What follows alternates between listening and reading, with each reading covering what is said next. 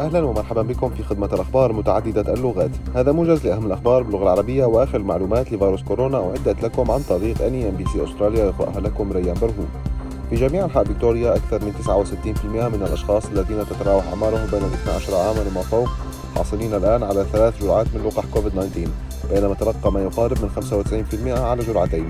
بالإضافة إلى ذلك تلقى ما يقارب من 57% من الأطفال الذين تتراوح أعمارهم بين الخامسة والإحدى عشر عاما على جرعة واحدة على الأقل.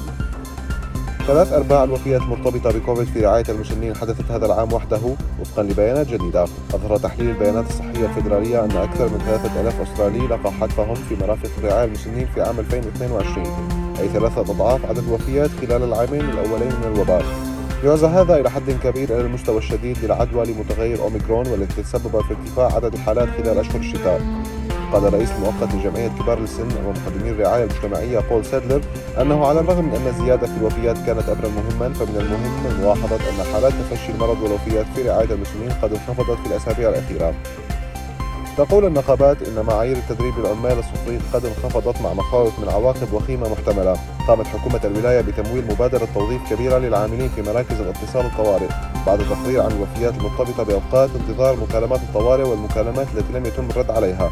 ومع ذلك يقول اتحاد عمال الاتصالات أن معايير التدريب قد انخفضت وسط هذه الزيادة في التوظيف.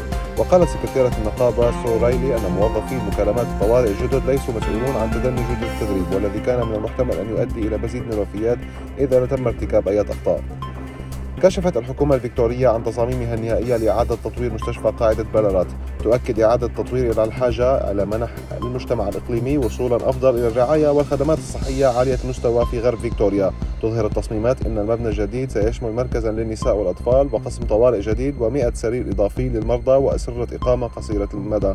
سيبدأ بناء البرج الذي تبلغ تكلفته 541 مليون دولار في عام 2024 ومن المتوقع أن تكتمل المرحلة النهائية في عام 2027 جميع الأستراليين الذين تزيد أعمارهم عن 30 عاما مؤهلون الآن للحصول على الجرعة الرابعة من لقاح كوفيد. الأشخاص الذين تزيد أعمارهم عن 16 عاما والذين يعانون من ضعف شديد في المناعة أو إعاقة أو معرضين لخطر الإصابة بأعراض شديدة المدى لكوفيد 19 مؤهلون أيضا لهذه الجرعة الرابعة.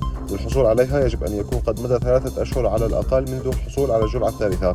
تتوفر الجرعة الرابعة في فيكتوريا في معظم الأطباء العامين والصيدليات للحجز. استخدم نظام الحجز عبر الإنترنت أو اتصل بالخط الساخن لفيروس كورونا على 1 8 0 0 6 7 5 3 9 8 كانت هذه أخبار اليوم. قدمها لكم ريان برهوم. شكرا جزيلا على الاستماع. نلتقي في المرة القادمة بمزيد من الأخبار.